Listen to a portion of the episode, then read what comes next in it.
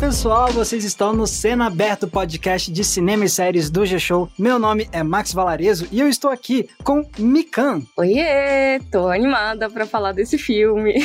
Aham, pois é, total. E também estou aqui com PH Santos. Tô animado e tá cheio de ovos na minha frente para eu pisar bem direitinho, para não dar spoiler.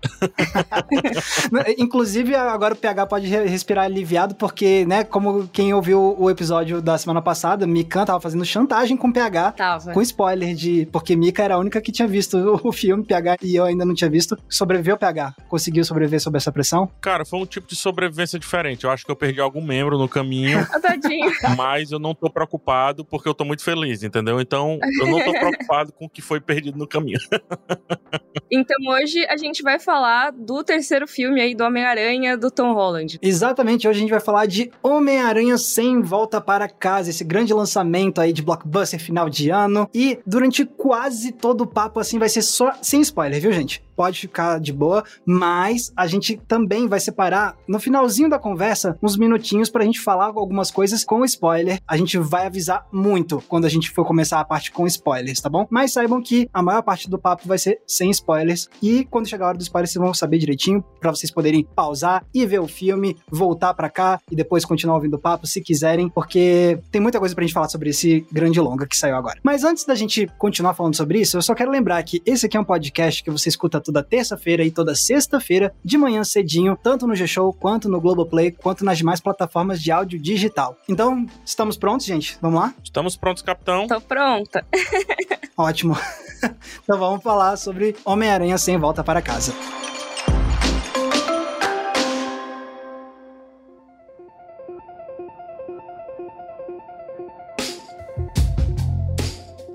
Beleza, então chegou a hora. Esse aí é um dos maiores lançamentos do ano. O pessoal tava super esperando, né? E nós três, com certeza, passamos os últimos dias aí, antes de ver o filme, fugindo de spoilers, né? E tudo mais. Foi um momento, foram momentos de tensão. Inclusive, teve até chantagem dentro do próprio podcast. É mentira. Fake news. Fake news, entendeu? Ai, ai, mas é, então eu sei que eu tô aliviado de poder ter visto esse filme. Finalmente, não teve cabine de imprensa, mas eu consegui ver o filme mesmo assim, numa sessão de pré-estreia. Mas e aí, pessoal, assim, impressões iniciais, assim, o que, que vocês já gostariam de começar falando? Eu já, eu já vou dizer que eu tô satisfeito, porque o segundo filme, o que foi o anterior, o Longe de Casa, eu achei muito ruinzinho. Então, eu já tava chegando com, com o pezinho um pouquinho para trás, mas felizmente o filme conseguiu superar o capítulo 2, que para mim tinha me deixado tão frustrado. eu concordo com você, Max. Eu acho que, apesar de eu ter curtido o segundo filme como, assim, ah, entretenimento, divertido de assistir e tudo mais, eu acho que esse terceiro agora, para mim, é o melhor com o Tom Holland liderando, sabe? Com o Tom Holland como Homem-Aranha mesmo, como protagonista. Eu acho que esse filme, ele funcionou para mim como uma história de origem do Homem-Aranha, inclusive, o que é muito doido se for pensar que é o terceiro filme, mas para mim ele ele foi o momento definidor do personagem a partir de agora. Eu acho que daqui para frente que ele vai ficar muito mais legal. Então eu gostei muito de acompanhar essa evolução do personagem. Eu acho que o filme trabalhou essa parte de um jeito bem legal. E eu também gostei dele como experiência. Eu achei ele muito divertido, muito empolgante, emocionante em alguns momentos. Eu realmente curti essa versão. Eu não tava esperando tanto, de verdade. É, com certeza. E aí você falou justamente isso, ah, tipo, que te deixou empolgada para ver o que, que vai acontecer daqui para frente. Vale lembrar que recentemente foi confirmado, né, que vai ter mais três filmes com o Tom Holland no papel, né? Confirmado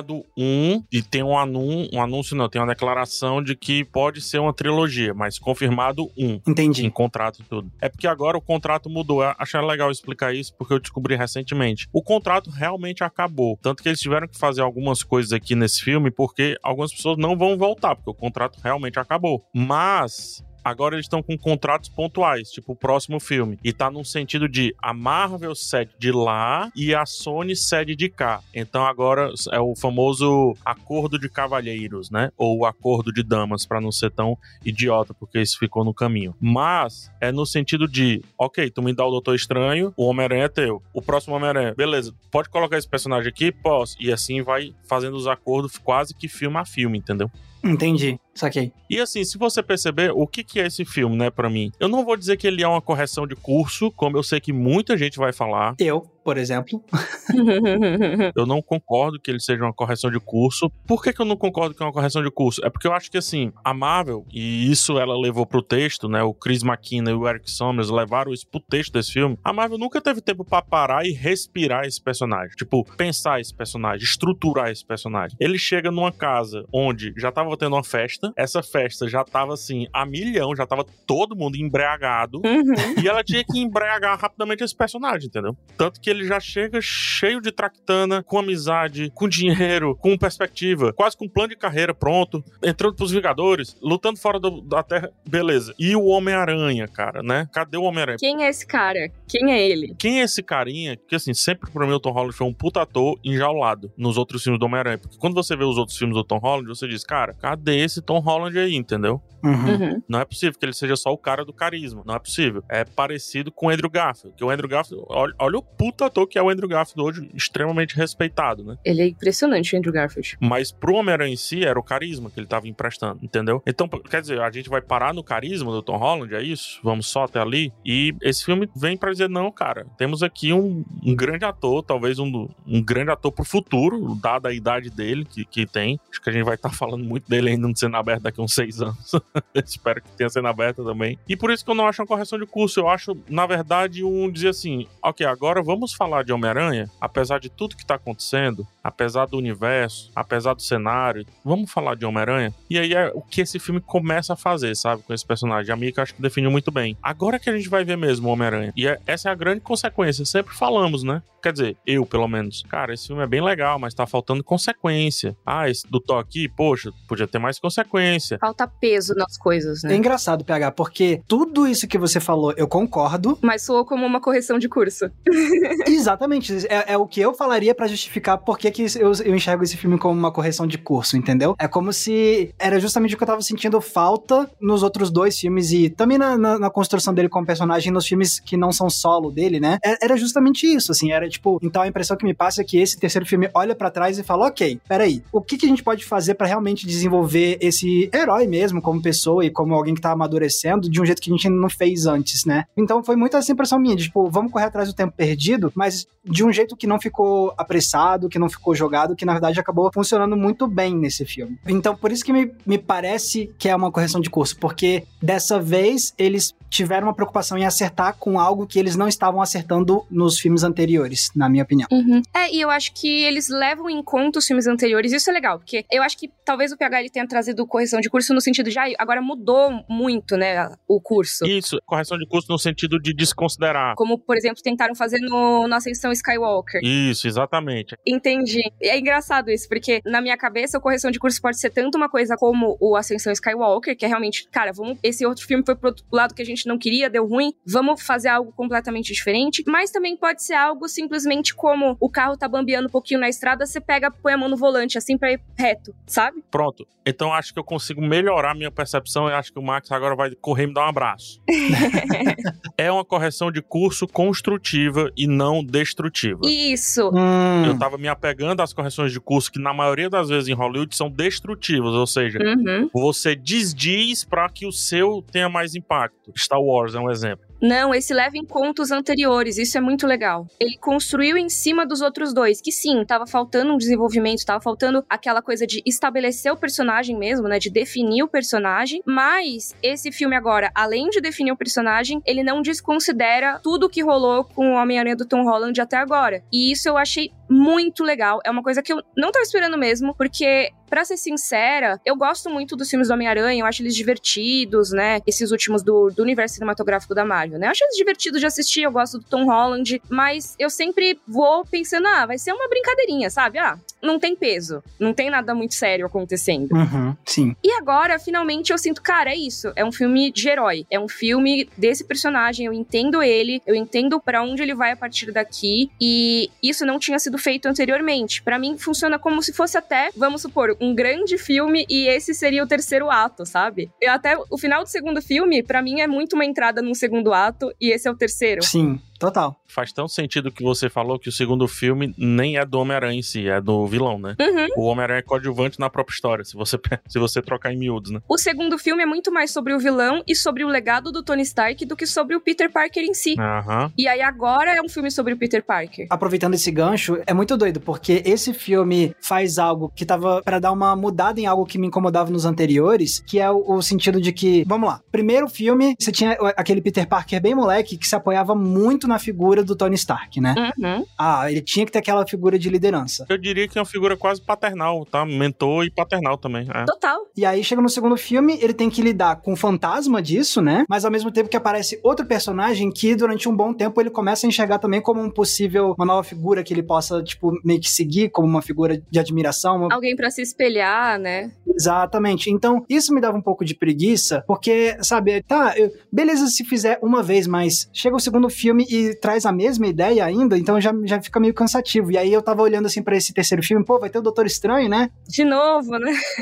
Então será que nesse filme vai ter o, o Doutor Estranho, vai fazer essa figura de ser meio que a figura paternal, onde ele vai ficar se apoiando o tempo todo? Eu tava com essa suspeita também, sim. É, então, infelizmente não é o que acontece. Cara, que expectativa boa de ser quebrada. Esse lance do Doutor Estranho, tá? Isso não é spoiler. Até porque declararam várias vezes. Mas que isso que tu tá falando é muito pontual, Max. Muito pontual. O Homem-Aranha, depois ele vai ter mentores, né? Inclusive, nos quadrinhos, depois ele vai mentorar. Como é que esse cara vai mentorar se ele tá sempre amarrado, tá sempre com a âncora, né? E aí, o Doutor Estranho praticamente chama ele de burro. Do tipo, como assim você não pensou nisso antes, antes de me procurar? Você é burro? Praticamente fala isso, né? Ele não é um mentor. É, você não é, você não é independente e eu acho que esse filme é muito sobre isso, é sobre o Peter ele ser um cara que vai ser o seu próprio senhor, no sentido de ele toma as decisões, ele tá no controle pro bem ou pro mal, seja qual for a consequência dessa decisão que ele tomar, que é uma coisa que nos filmes anteriores, seja nos solo do Homem-Aranha, seja nos filmes dos Vingadores, nos outros filmes que ele participa, Guerra Civil e tal, eu sentia que ele tava sempre num papel muito de reação, né? Então acontecia uma coisa, ele reagia. Exato. Acontecia outra coisa, ele reagia. Ou acontecia uma coisa, ele dava uma estragadinha, assim, fazia uma coisa inconsequente, dava uma estragada, mas era uma coisa sempre mais assim: ai meu Deus, olha que situação louca eu me meti. E agora não, agora é ele sozinho, na maior parte das vezes, tendo que refletir sobre o que aconteceu, tendo que refletir sobre o impacto que ele causa nas pessoas ao redor dele, nele mesmo, no mundo. E o que que ele pode fazer em relação a isso, sem ter que ficar se consultando com todas as pessoas ao redor. Pra mim, isso é ouro. Eu acho que isso foi uma das melhores coisas do filme. É o famoso amadurecimento, né, gente? É o lance que a gente passa. Acho que é o principal tema do filme. Era o que eu tava sentindo falta, assim. Beleza, se no primeiro filme ele fosse assim, e aí já perdesse muito disso no segundo, mas não era o que tava acontecendo, né? Então, Mas olha o peso, Max. Olha o peso. Eu acho que o filme traz esse assunto também. Tem um, tem um dado momento que um personagem pergunta pro outro assim: Você viveria diferente? O personagem, eu não, eu não viveria diferente. Outro personagem diz: Eu também não. Eu faria igual. Faria a mesma coisa. O que eu chamo pra reflexão é assim: Eu entendo o que você tá levantando. É porque eu realmente gosto muito desse Tom Holland. Ele é mó legal. É, eu entendo o que você tá falando, que também é o que muita gente fala. Eu não tô dizendo que isso tá errado. Por favor, não entenda desse jeito. você só tá falando que eu sou não original, é isso. E não, porra. não, não é.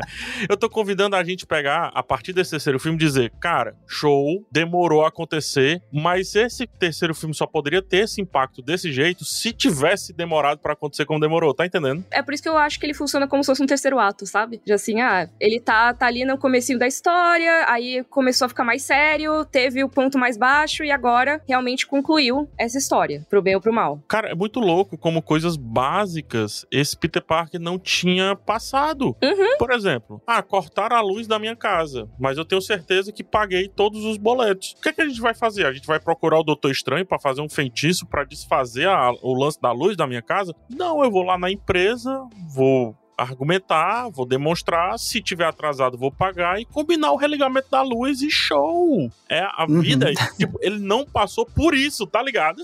Sim.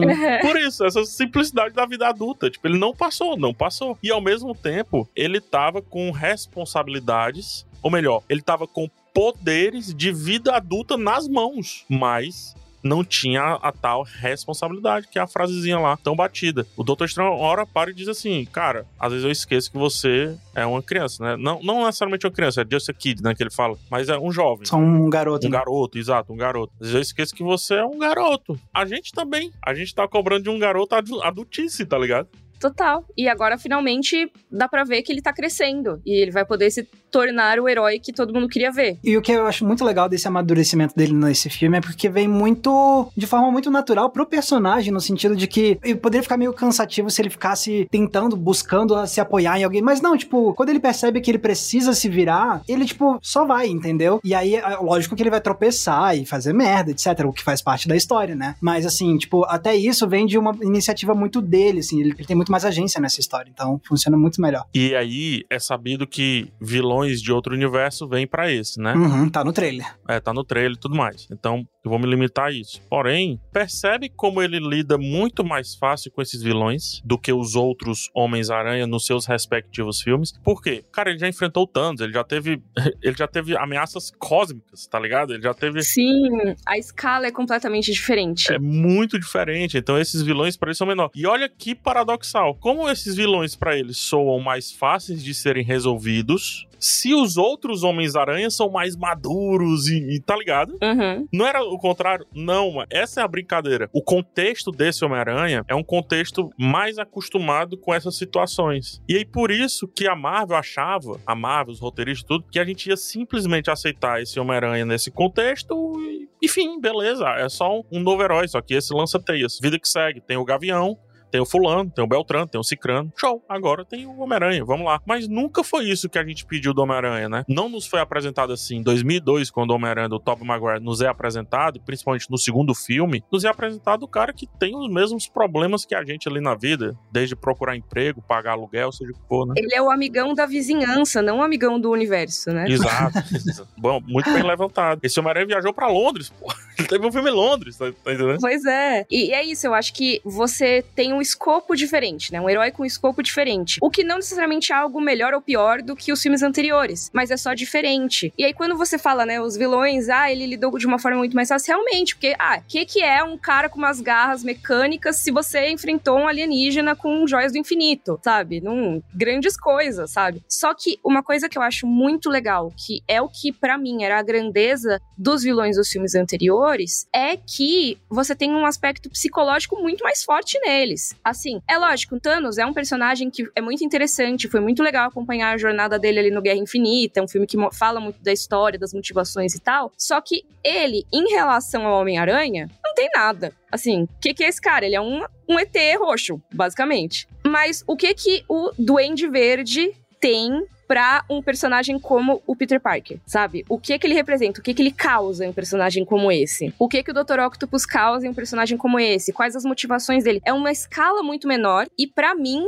muito mais interessante quando a gente fala de Homem-Aranha. Porque os próprios vilões, tipo, demonstram que é uma conexão muito forte que eles têm com a figura do, do Homem-Aranha, do Peter Parker, né? E isso que você falou, meio que me fez pensar muito num, num negócio que, em termos de expectativa, eu tava um pouco apreensivo quando eu fiquei sabendo que, quando saiu o trailer, né? Aí mostra no trailer do Octopus, aí mostra o trailer, mostra do Duende Verde, eu, fiquei, eu tava um pouco apreensivo do filme pegar esses personagens desses filmes anteriores e meio que trazer como quem traz só um bonequinho. Uhum, era meu maior medo medo. Uh, olha só quem tá aqui e tal, olha só. E meio que ignorar o trabalho dramático que tinha sido feito com esses personagens nos filmes anteriores e, e, que, especialmente nos filmes do Sam Raimi, é uma das coisas que fazem esses filmes, principalmente os dois primeiros do Sam Raimi, funcionarem também é justamente o trabalho psicológico que você mencionou desses vilões, né? E não só os conflitos pessoais de cada um desses vilões, mas também os conflitos que eles estabelecem com o Homem-Aranha para além de, oh, seu seu arqui-inimigo. Tipo, não, o que, que tem de conexão humana entre esses vilões e o Peter Parker, né? Uhum. Então, eu tava com medo do, desse novo filme ignorar essas coisas, entendeu? De serem só as caricaturas,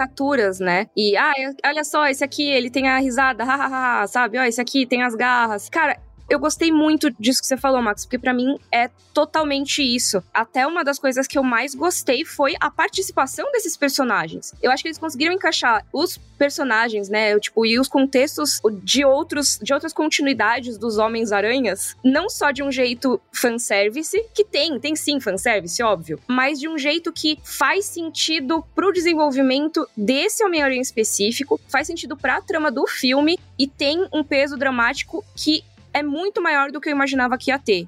E isso foi uma das coisas que eu mais gostei. Ah, e aí a gente agradece aí a todos que foram envolvidos no meio do caminho por colocar puta-atores pra fazer vilões, né? Sim. E que continue assim. A gente realmente precisa que os melhores atores sejam os vilões. Porque Alfred Molina e William Dafoe nesse filme é um esculacho é um esculacho. Isso que o Max falou, essa profundidade, principalmente com relação ao Otto, né, o, o Otto, Octavius, uhum. que é alvo de piada esse nome dele. Cara, isso que o Max falou, que bom que é o Alfred Molina fazendo isso. A câmera sai e volta, parece aquela brincadeirinha de colocar a mão na frente do rosto e ficar mudando a expressão, tá ligado? É impressionante como ele faz isso direto. O William Defoe, beleza, a gente já espera isso, essa catarse do William Defoe. Isso é natural do William Defoe. Nossa, mas ele consegue surpreender mesmo assim. Ele é, nossa, ele é incrível. Tipo, é um homem que tá se amassando e ao mesmo tempo se expandindo. Eu não sei explicar que porra de atuação é essa, porque.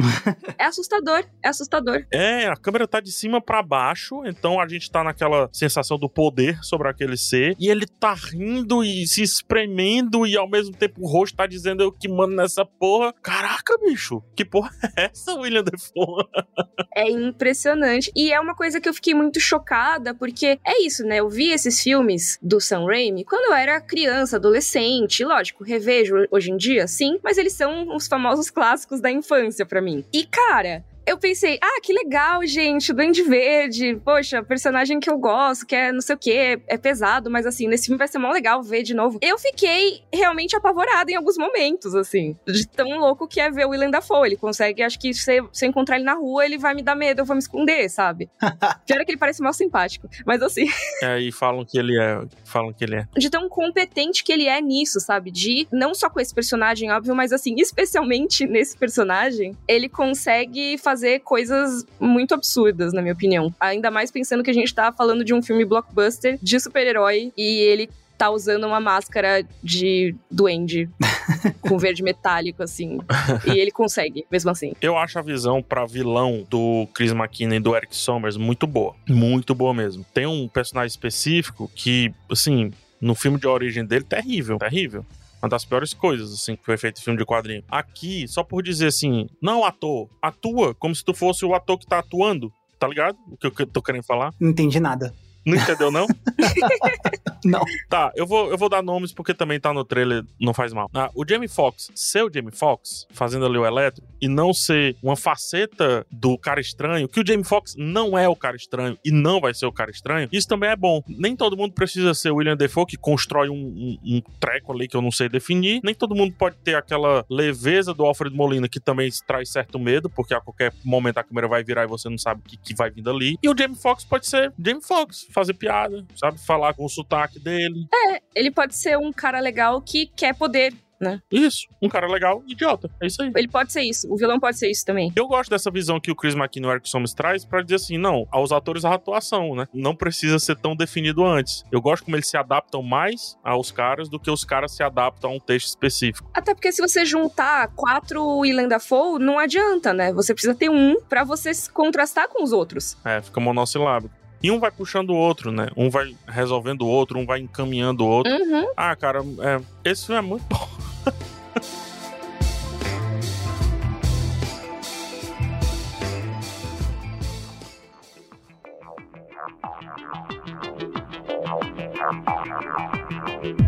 Cara, uma das coisas que o filme me atrai muito, assim, logo de cara, mudando aqui um pouquinho de assunto pra questão dos vilões, é tipo o vilão de hoje em dia, de praticamente tudo, que é esse lance da exposição. Aí, vamos lá no que o Max falou, né? Eles utilizam bem um filme que o Max não gostou, tipo o filme anterior. Acho que foi a Mika que falou, que eles utilizam o filme anterior, né? Eles colocam isso no texto e praticamente metade do filme é ele tendo que resolver essa situação da exposição e tudo que traz. E os dois lados da exposição, o lado lado bom, que é tipo reconhecimento, né? A babação, seja o que for. Mas o lado ruim, que é ser colocado ali no cantinho do perigoso, do estranho, do disse-me disse, né? Do isso, isso, aquilo, outro e tal. Eu gosto muito dessa parte, não sei o que vocês pensam. Eu gosto também. E assim, é uma coisa que no universo cinematográfico da Marvel a gente não tinha tanto, né? Eu acho que a gente tem essa questão da fama dos personagens, né? Até no primeiro Capitão América tem muito isso, mas não essa questão de, tá, eu tenho uma identidade secreta, ela foi revelada, como que isso afeta a minha vida diretamente, né?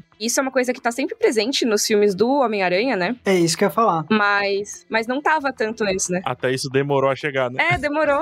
é uma das coisas que justamente faz o Homem-Aranha ser tão diferente em termos dramáticos, é justamente esse conflito eterno que ele fica com a identidade secreta dele, né? E quem sabe, quem não sabe. Então, eu concordo plenamente, assim, tipo, demorou, né? Mas finalmente chegou uma questão dramática que é tão essencial a esse personagem, né? É, porque até então era, ah, minha namorada vai descobrir, oh meu Deus. Então, assim, ok, legal também. Mas e quando realmente a sociedade sabe quem ele é? Lembrando que, assim, é isso, né? Ele não tem grana, ele não é um cara com grana. Então, como que uma pessoa assim lida com ficar muito famosa da noite pro dia, tendo que ir pra escola, tendo jornais especulando sobre a sua vida, tendo pessoas te acusando de crimes que você não cometeu e mil outras coisas. Eu gostei bastante desse momento, assim, eu acho que realmente fez a gente ver por que, que o Peter Parker ele toma o caminho que rolou no trailer, sabe? Porque para mim, no começo parecia meio, ah, gente, meio bobo isso aí, né? Que desculpa meio, meio fraca pra, pra esse, essa trama do filme. Uhum. Ficou parecendo muito, né? Eu acho, no trailer. Eu também achei. Eu fiquei, achei meio raso. Mas quando você vê isso sendo desenvolvido, é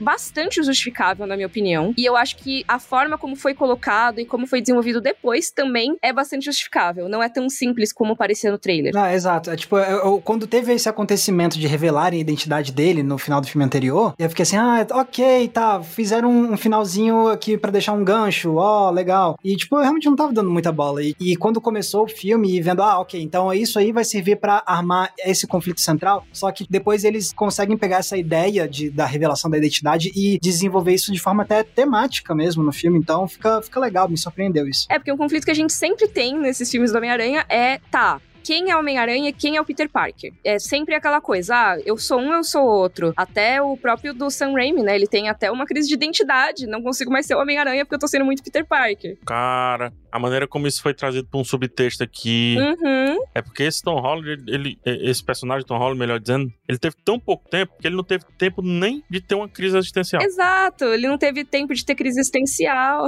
É a primeira coisa que eu acho que nós teríamos, né? Total. Total. Porque precisa. Isso é, assim, essencial para um personagem Homem-Aranha, que é tá, tenho identidade secreta. Se eu revelar minha identidade secreta, eu posso ferir todos aqueles ao meu redor. Eu posso colocar em perigo a vida de todos eles, ou no mínimo prejudicar a vida de todos eles. E Sendo assim, eu tenho que viver duas vidas separadas, como Homem-Aranha e Peter Parker, e uma vida tem que ter um equilíbrio com a outra, senão eu vou ficar louco. Sempre é isso. É muito doido. É muito. Sendo que uma das vidas eu salvo a vizinhança, e na outra vida eu não tenho um real para comer um pedaço de pizza, tá ligado?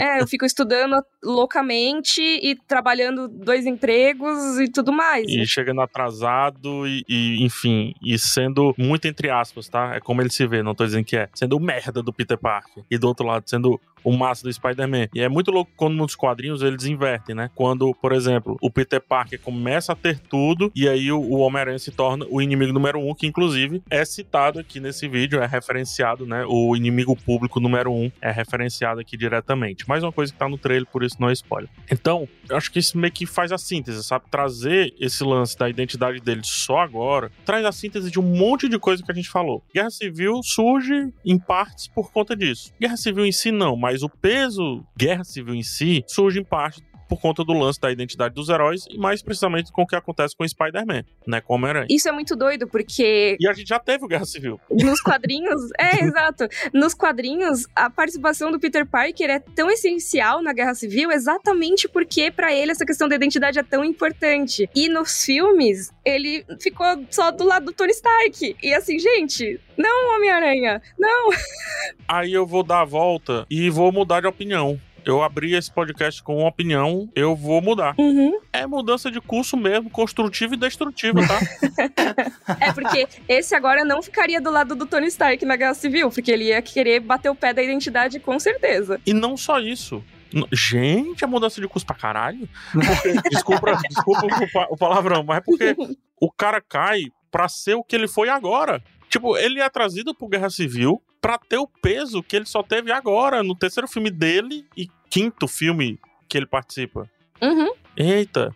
É. Eu tava errado. O PH do passado é burro. Vamos supor, se Guerra Civil fosse agora, tá? Pensando, obviamente, que nada aconteceu como aconteceu, o Tony Stark ainda tá aí, tá tendo essa treta dele com o Steve Rogers, e aí a gente traz o Peter com o desenvolvimento que ele teve agora. Seria uma participação muito diferente. É outro filme. Outro personagem. Mas é isso, é desenvolvimento. Eu não acho que necessariamente eles destruíram o desenvolvimento. Não, não, não. Mas é uma coisa que faz a gente refletir, poxa, realmente eu acho que ele não defenderia essa posição nesse momento da vida dele. O que para mim só dá mais carinho com o que fizeram, sabe? Porque Uhum. nota-se ali um ouvido ativo, talvez, para grande parte da, da- dos fãs e de quem acompanha os filmes, e de dizer assim, ok, vamos fazer isso, mas também vamos fazer com muito carinho. E aí por isso fica com essa percepção dúbia de que é uma construção em cima do que foi feito, para dar uma renovada e não uma, um apagamento, vamos colocar assim. Então eles não fazem real- realmente o tal do apagamento, constrói algo, mas quer queira, quer não, eles estão apagando aquelas percepções que a gente tinha sobre aquele Homem-Aranha que naquela Guerra Civil deveria ter tido um papel fundamental se, se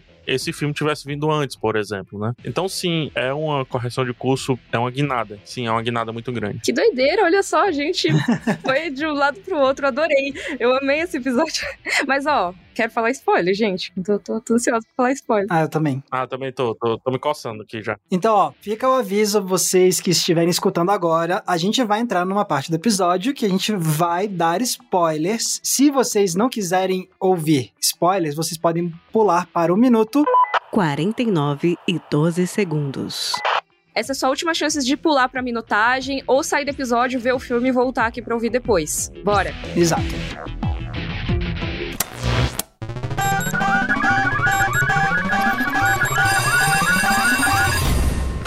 Zona de spoilers.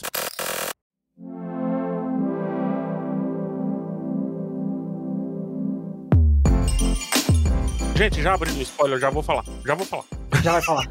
É porque a gente tava num assunto que eu precisava de spoiler pra, pra elaborar. Boa! Esse lance das duas vidas. é rapidinho. Esse lance das duas vidas é tão irrelevante pro Peter Parker do Tom Holland antes do acontecimento. Agora pode falar, né? Antes da morte da Tia May, etc. Que o Doutor Estranho separa ele do corpo dele Aham. e ele não sente essa separação. Porque pra ele, ele é só aquilo. Vocês lembram quando o Doutor Estranho foi separado, o Doutor Estranho, o Stephen Strange, foi separado Sim. Sim. do corpo dele? Ele ficou assim, tipo, transtornado. Que peste é essa, tá ligado? Não, quando o Bruce Banner saiu do Hulk também, que a anciã foi lá, é isso, eles ficam, meu Deus, sabe, o que que tá acontecendo? E, e o Peter, ele não só fica tipo, nossa, que da hora, como ele vai nadando de volta, de boa. Exato! Como assim, entendeu? É porque pra ele, ele nunca pensou o ser Peter Parker e o ser Homem-Aranha. E é por isso que ele se revelava tanto assim, né? Eu, Cara, PH, adorei essa sua percepção de análise dessa cena. Não tinha pensado por esse lado. Muito bom mesmo. Uhum, nossa, total, faz muito sentido. É muito foda. E eu concordo muito, é isso, ele nunca se viu, apesar dele ter a identidade secreta e ele querer proteger, ah, é isso, né? Ah, porque pai da minha namorada pode ser um vilão, ah, porque não sei o quê, tipo, coisas assim, que sim, legal, mas era uma coisa muito assim, da vida pessoal dele. Ah, eu não vou revelar porque ah, pode me prejudicar, porque não sei o quê. Não era tanto uma coisa tão forte como, ok, as pessoas saberem que eu sou o Peter Parker e que o Peter Parker é o Homem-Aranha, ativamente arruina a vida das pessoas ao meu redor. Tipo, elas se ferram, elas não entram na faculdade, elas podem ser mortas ou feridas, tudo por minha causa. Isso tava fazendo muita falta. Cara, eu acho que mais, sabe, Mika? Porque. Primeiro, quando ele tenta resolver as situações e a grande situação que acontece, que é o lance lá do feitiço e tudo, é porque ele impediu que pessoas entrassem no MIT. E ainda não era só isso. O gran a grande consequência é realmente morte. E esse filme trazer a morte com esse peso, porque assim, ele lidou com morte, que foi o Tony Stark, mas o contexto era tão grande de morte Sim, é. que isso se diluía um pouco. Tá e entendendo? não foi por causa dele. Tipo, não foi por assim, causa dele, pelo contrário, foi por conta da causa, foi porque o Tony Stark tava lutando, inclusive, por todos. É, entre aspas, compreensível essa morte. É, É aquela coisa que você perde, ele perde a pessoa, ele tem um luto, ele tem que superar, mas não é aquele momento que define um personagem. não fui eu que apertei o botão. Exato. Eu acho que é isso que é muito importante da gente lembrar, assim, que tem personagens que você precisa ter alguma coisa que transforma eles naquilo. Então você vai ter o Bruce Wayne, ele não vai virar o Batman se não matarem os pais dele quando ele é criança, entendeu? Ele precisa disso. Gente, no Orif, o Doutor Estranho, Estranho, e é muito importante, por que, que o Doutor Estranho tem que estar nesse filme, e aí até a segunda cena pós-crédito entrega um pouco disso também. O Doutor Estranho, no, no episódio Orif, ele discute que esse Doutor Estranho existe porque eu perdi aquela personagem ali, acolá, entendeu? Não tem como eu salvar. Não tem. Se eu for no caminho do salvar, avacalhou, vou me transformar nesse treco aqui estranho. Estranho, Doutor Estranho. Estranho. no, no estranho sem ser o doutor. nesse treco bizarro, pronto, por assim dizer. E aí eu acho que no caso do Homem-Aranha, uma coisa que quando rolou, né, ah, vai ter uma terceira trilogia, vai ter os novos filmes agora no universo cinematográfico da Marvel, eu lembro que todo mundo falava: "Ai, que droga, vamos ver o tio Ben morrer três vezes e falar com grandes poderes tem grandes responsabilidades. Não aguento mais". Só que assim, OK, é chato ver a mesma cena três vezes? Sim. Só que isso é essencial para você ter o Homem-Aranha. E assim, tudo bem, não precisa ser o tio Ben, como a gente viu nesse filme. Realmente, não precisa, pode ser outro personagem. Mas você precisa ter esse momento que vai ser definidor, que é dele sacar que as ações têm consequências, que ele pode causar, mesmo tentando fazer boas ações, a morte de alguém querido, que ele precisa tomar muito cuidado com os poderes dele, ele precisa realmente assumir a responsabilidade pelos atos dele. Então, assim, não precisava ter o tio Ben, mas precisava ter esse momento específico de definição do personagem, que normalmente é com o tio Ben. É, e a frase que ele fala depois eu acho que é melhor ainda, que ele fala eu sei. Uhum. Tá ligado? Sim. É como se ele soubesse. A gente só não tinha entrado nesse assunto ainda, mas eu sei. É muito foda isso. Cara, quando rolou essa cena da morte da Tia May foi muito bizarro para mim, porque eu ainda não tinha caído a ficha que esse Homem-Aranha não tinha tido esse evento tão importante para a história do Homem-Aranha. Que é essencial, é essencial. Cara, é essencial. Eu, eu não tinha me tocado disso. E aí, tipo, a gente já falou muito nesse episódio agora há pouco sobre como esse Homem-Aranha finalmente se tornando o Homem-Aranha que a gente meio que esperava muito, né? Essa cena foi muito pivô nesse sentido. De tipo, caraca, agora que ele tá tendo esse tipo de lição, olha o tanto de coisa que ele foi pro espaço lutar contra o alienígena roxo, mas ele não teve ainda a, a lição mais importante que ele precisava ter como o ícone Homem-Aranha, digamos assim, né? E é muito louco isso. Então, e eles lidaram com isso muito bem. E agora a gente pode trazer os outros dois Homens-Aranha que aparecem no filme. Pois é. Ah, a melhor parte da parte sem spoiler. Ai, caraca, cara, como eu fiquei feliz. Três Tom Holland, três Tom Holland. Três Tom Holland? eu amo esse boato. Cara, imagina se fosse isso, tipo, aparece. Nossa. Imagina se fosse a cena, aparece As lá. pessoas iam incendiar. Três Homens-Aranhas, aí tira. Eu fico imaginando, aparece três Homem-Aranha fantasiados, aí eles tiram a máscara e são três, Tom Hollands. eu ia tacar fogo no cinema. Eu tenho um belíssimo roteiro pra três Tom Hollands, né? É. E quando eu falei, o pessoal diz, porra, faria sentido. E quando esse filme mostra os três Homens-Aranha diferentes, né? Os três Peters diferentes, faz sentido o que eu tinha pensado. Que eu tinha pensado assim, cara, traz um Tom Holland lá do comecinho, traz um Tom Holland do futuro e esse de agora, entendeu? Hum. Pra que eles conversem e se definem. E foi exatamente o que aconteceu. Só que invertido, porque o Tom Holland do passado agora é o mais experiente de todos, é o mais velho, né? o Tom Holland do meio, ele tá ali tentando entender também. E tem um negócio que, cara, pra mim reviveu o personagem do Andrew Garfield. Pra mim reviveu. Que ele diz assim: Eu caí na obscuridade. Uhum. Eu caí na obscuridade. Caraca, eu quero um filme disso. Eu quero isso. Independente do Tom Holland, independente do, do, do Tom Maguire, eu quero isso. Porque a gente pode esperar o melhor do Andrew Garfield, que é esse lance mais sarcástico e tudo dele. Sim. Cara, o, o que eu tava falando mais cedo sobre como eu fiquei feliz de não terem usado os vilões dos outros filmes como bonequinhos e, e terem ignorado, o mesmo se aplica aos outros dois Homens-Aranhas nesse sentido. Eu tava também meio apreensivo de se rolasse, de ia ser só tipo, oh, olha só que legal, fanservice e é isso. Mas não, cara, eu achei muito legal como eles de fato pegaram os dramas individuais de cada uma dessas versões de Homem-Aranha e tipo, e não só trouxeram isso pra eles expressarem isso, mas construindo cenas em volta disso. Pô, eu arrepiei Com ele salvando a MJ. ele salvando a MJ, cara, porque, Caraca, tipo, eu chorei nessa hora. Eu fiquei, cara, eu fiquei arrepiado. eu fiquei muito arrepiada, total. É não só o Homem-Aranha salvando uma vida, mas é tipo, é esse Homem-Aranha se curando de um trauma. Exato, fazendo o que ele não pôde fazer daquela vez e também ao mesmo tempo protegendo esse Peter, né? Eu sinto que os dois, eles estavam muito assim, caraca, a gente precisa proteger esse cara. Tipo, gente, ele vai passar por coisas horríveis porque ele é o Homem-Aranha e esse é o nosso destino, mas a gente da melhor forma possível pode tentar ajudar ele a fazer esse amadurecimento. E aí eu acho que é uma coisa muito legal, porque não entra como uma figura paterna que nem foi o Tony Stark, que tipo, ah, eu faço tudo e você vai seguindo. Mas sim de a gente vai trabalhar junto e a gente vai te ajudar a passar por isso. Juntos. E é o inverso, na verdade, é o Tom Holland que lidera eles. Ele que Sim. fica dando os comandos e, Exato. e é por isso que é tão incrível. Eles ajudam na parte emocional, né? Eu acho que eles eles estavam protegendo emocionalmente esse Peter, sabe? Posso falar uma coisa aqui?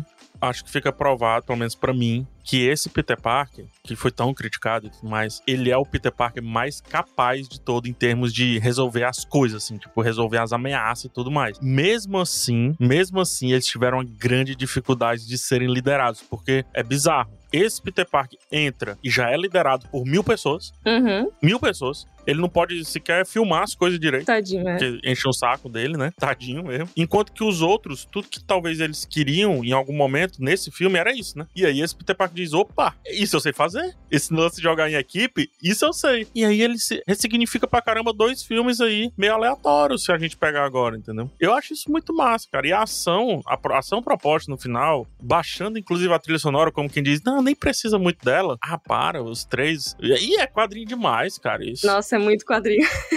Cara, a construção de cena também é muito legal nessa grande luta final, porque eu lembro claramente quando começou a, a cena final deles, tipo, ah, querendo resolver a situação finalmente, eu, eu lembro que eu pensei, pô, mas sério que eles não vão fazer, tipo, um momento assim, a tomada gloriosa dos três? Porque a cena começa tão desconjuntado, cada um fazendo um negócio, indo pra lá, e tipo, e eu fiquei, e eu fiquei pensando, sério que eles não vão fazer o que a gente espera nesse sentido, visualmente, em construção de plano e tudo mais? Mas aí depois faz sentido, porque a partir do momento que eles olham, não, peraí, peraí, peraí, a gente tá bagunçado, a gente tem que se coordenar aqui. E aí, quando eles decidem isso, a gente, ok, eu sou o, amanhã, o, o Aranhão, você é o 2, eu sou o 3, a gente vai fazer isso aqui. E aí sim vem o plano dos três no mesmo quadro, balançando, e aí corta pra eles os três pousando um atrás. E esse cara. Isso é Spider-Verse pra caramba. Isso é muito Spider-Verse. fez ficar ainda melhor esse momento, entendeu? O fato de essa cena tão climática ter começado desconjuntado e se negando a dar o, o plano fanservice, digamos assim, quando veio o fanservice ele ficou muito melhor porque ele fazia sentido dentro da construção da cena. Ficou Foi muito mais satisfatório, né? muito mais. Cara, o que são eles conversando sobre eles? O que é o Peter Parker do Tobey Maguire do tipo... Eu sou o adulto chato aqui, Uhum. sabe? Opa, não fale isso, opa, não fale isso. Oh, respeite você. Eles falando do, do melhor amigo pro Ned. É, Ah, ele morreu nos meus braços depois de tentar me matar. Aí você fica, o quê? pô, e o filme coloca o Ned no caminho de fazer isso agora, né? É, pois é. Cara, eu gostei muito do Ned Mago. Foi- cara, esse filme é muito legal. Esse filme é muito divertido. Assim, ele tem toda a parte dramática, ele tem um peso emocional muito bacana, mas ele também é um filme muito divertido de assistir. E a gente precisava que acontecesse. Não dá pra trazer os três Homens-Aranha e dizer assim: não, vocês não vão conversar, vocês vão ter uma sessão de terapia super séria. Não. Não dá pra ser só isso, né? É. O, o Andrew Garfield vai reclamar que não lutou com mega seres poderosos. Ele vai se achar o, o pior. Vai ter eles perguntando de onde sai a teia biológica do Tobey Maguire. Sim. Não tinha como não conversar sobre isso. É tudo que eles queriam, né? Aí depois eles ainda falam sobre o lance da crise. Eles trazem pro texto antes. E aí eles trazem para o script mesmo, pra fala, o lance da crise existencial do Peter Parker, do Tobey Maguire, que pra mim é uma das melhores coisas de todos os filmes. Sim. De todos os filmes. É muito acertadinho. Quando esses roteiristas disseram assim, cara, vocês podem mexer com os três Homens-Aranha. Acho que eles surtaram, saíram correndo, nu, sabe? Porque não é possível, velho.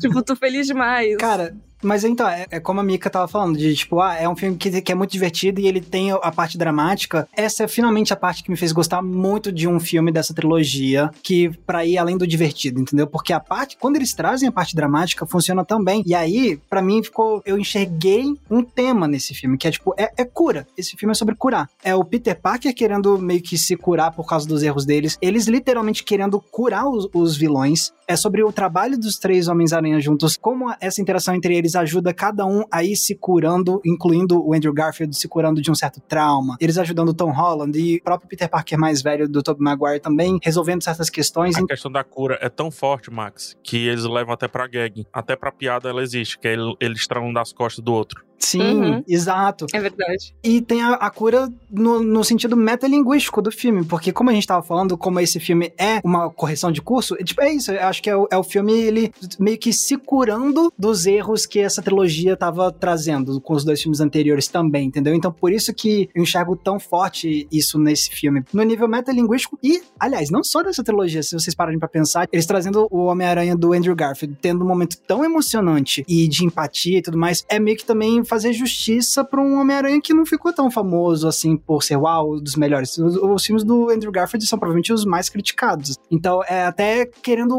curar a reputação que ficou de um Homem-Aranha lá atrás, entendeu? Uhum, como um dos personagens de maior destaque desse agora, né? É, e mesma coisa pro Homem-Aranha do Tobey Maguire, que terminou uma trilogia com um filme que foi super destruído. Então, você pegar esses dois Homens-Aranhas que saíram de cena muito criticados e trazer eles para esse filme e dar uma oportunidade deles fazerem algo muito bonito, significativo, é um jeito de, tipo, curar justamente as mágoas do passado que ficaram para muitos fãs em relação a esses outros Homens-Aranhas. Engraçado, Max, porque você traz exatamente o que eu falei num vídeo dois meses antes desse filme. Ah, é? Olha aí. Porque o vídeo é assim, independente de se ia ter três ou não, a minha teoria era por que, que o Homem-Aranha precisa dos outros Homens-Aranha? Ou seja, por que, que precisa ser três Homens-Aranha? E veja só, o Tobey Maguire, ele tem dois filmes excelentes e um terceiro filme que pelo qual ele ficou maculado, quer queira quer não. Pô, será que não é injusto um cara que teve de três filmes, dois excelentes e um brilhante no contexto que ele tá inserido, será que não é injusto esse cara ter sido achincalhado pelo terceiro filme, os memes e etc, e não ter um quarto filme para limpar essa barra? Beleza, guarda isso. Andrew Garfield. Cara, o que o Andrew Garfield se entregou pro Peter Parker, pro Homem-Aranha, é fora do comum, porque ele meio que inaugura esse lance da galera viver o personagem fora do filme, sabe? Visitar os cantos, zoar, fazer ele mesmo fazer os memes e tudo. E eu gosto muito do Homem-Aranha mascarado dele, o Homem-Aranha de máscara dele. Gosto muito, muito, porque é o que mais me lembra os quadrinhos, de ficar fazendo piada enquanto tá fazendo ação, desleixado. Ele é muito piadista. É, eu curto. Será que esse cara merecia ficar reconhecido como o cara que fechou ali os Homens-Aranha na Sony? Guarda isso também. E aí a gente tem o Tom Holland agora que eu acho o Homem-Aranha dos dois o mais equilibrado, que consegue entregar um Peter Parker muito bacana e um Homem-Aranha mascarado muito bacana também, mas que sempre foi maculado pela, pelo contexto. Tipo, ele não tava no contexto certo, então não tinha como gostar 100% desse cara. E aí, eu falei lá no vídeo, né? Trazer os três é a possibilidade de consertar isso para os três. Uhum. E eles fizeram essa porra. Exato. Porque foi isso, é isso que você, falou. É, o resumo disso que você falou é isso, né? É cura. Eles estão curando um monte de coisa. E ao mesmo tempo, cura com amadurecimento. Porque o único remédio pra vida é amadurecimento. Não tem outro remédio, assim, para as coisas da vida. É só amadurecimento. Uma morte, amadurece, traz aquilo dali, você enriquece aumenta o seu tamanho, aumenta a sua casca, ou destrói um pouco a sua casca, mas você amadurece. Um ganho, né? Um, sei lá, um, um, uma grande responsabilidade que você ganha, tem que vir um amadurecimento em seguida. Tem que vir, porque senão você vai destruir aquilo ali, vai se tornar um cara inconsequente e vai acabar com aquilo que você ganhou. Então é exatamente isso. O tema é a cura. E a solução para esse tema, que aí eu acho que é o, o que domina o filme como todo, é o amadurecimento. Nossa, PH, eu concordo muito. E até o amadurecimento na sua tomada de decisões, né? Porque, como a gente tava falando no começo, lá na parte sem spoilers, o Peter ele entende o peso das decisões dele e que não existem soluções fáceis. Eu acho que ele, nesse filme, ele finalmente entende, tá, não tem resposta fácil. Então, assim, ah, eu quero que meus, meus amigos entrem no MIT e eu nem fiz um telefonema, eu vou pedir para fazer um feitiço aqui para resolver tudo fácil. E ele quer ter todas as coisas ao mesmo tempo, né? Ele quer que tudo se resolva, mas aí ele não quer também que a namorada esqueça dele, que o amigo esqueça, não sei o que, ele não quer perder nada, ele quer fazer tudo e ficar de boa. E ele percebe que não é bem assim. Então, ah, beleza, você quer mesmo, mesmo, mesmo, mesmo curar esses vilões? Você quer ajudar eles, assim, de verdade? Tá bom, mas ó, não se esqueça de que isso pode dar muito ruim, pode dar muitos problemas. E a gente vê que no final do filme, ele não ficou implorando pro Doutor Estranho tentar voltar atrás. Não, ele só disse vai, é. Ah, tenta trazer a Tia May de volta, não sei o quê. Ele entende que não tem respostas fáceis, que no fim das contas, se ele continuasse insistindo em se apegar ao que ele tem, ele ia piorar as coisas. E ele precisava de um sacrifício dele, que não é só uma consequência que veio porque ele fez uma coisa sem pensar, mas sim ele mesmo abraçar esse sacrifício e abrir mão das coisas, porque não dá para você ter todas as coisas e continuar sendo feliz, de boa e ser um super-herói. Você precisa abrir mão. Então, para mim, isso veio finalmente, sabe? E o amadurecimento, ele é muito custoso. Quando eu falo de amadurecimento, eu também não tô falando de idade, jovem, etc. Não é isso. Não, não. É maturidade na decisão. Maturidade, ponto. Independente se você tem 50 anos ou 15 anos. Né? Cada vida uma vida. É muito custoso o amadurecimento, porque até quase os finalmente ele tava dizendo: não, desfaz aí a parada, pode deixar que depois eu converso com eles. E aí ele entra lá E é ali que cai a ficha de que não, ele não vai convencer de que ele é fulano de tal e que por isso é Homem-Aranha. Não, É, ele vai estragar tudo de novo. ele não tem mais esse direito. É, então. É isso, a maturidade veio aí. Caraca, que roteiro, hein?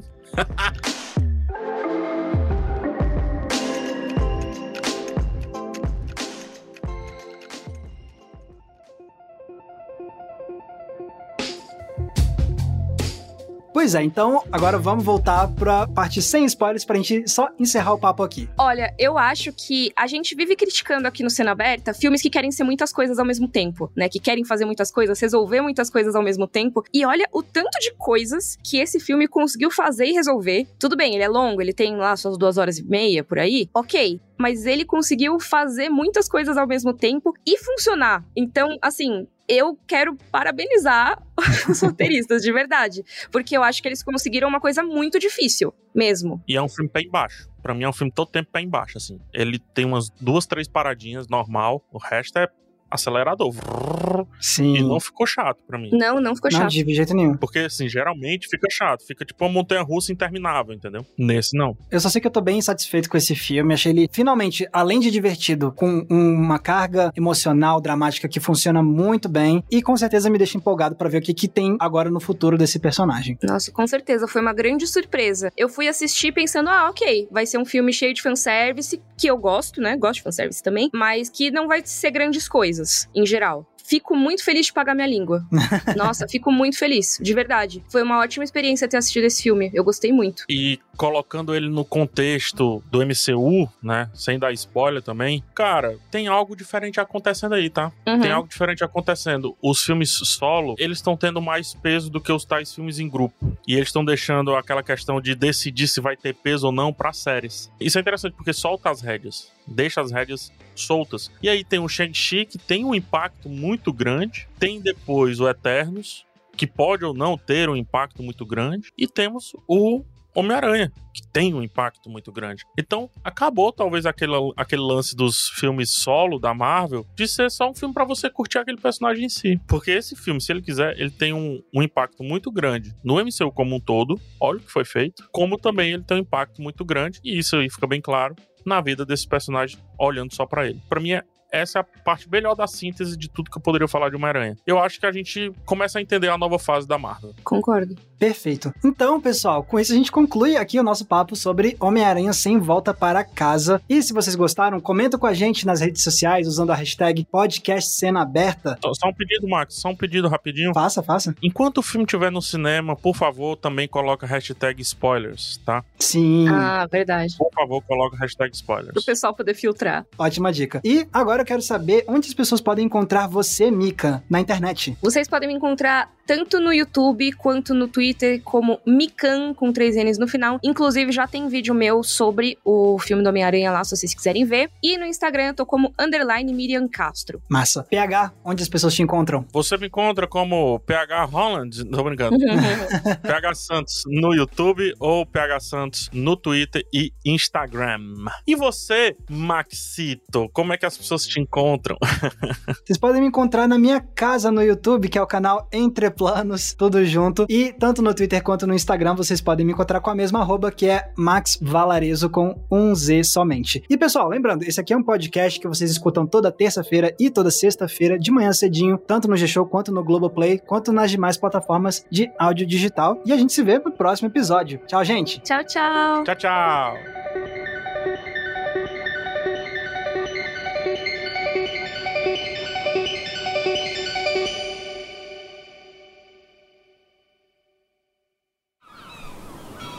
Este podcast foi editado pela Maremoto.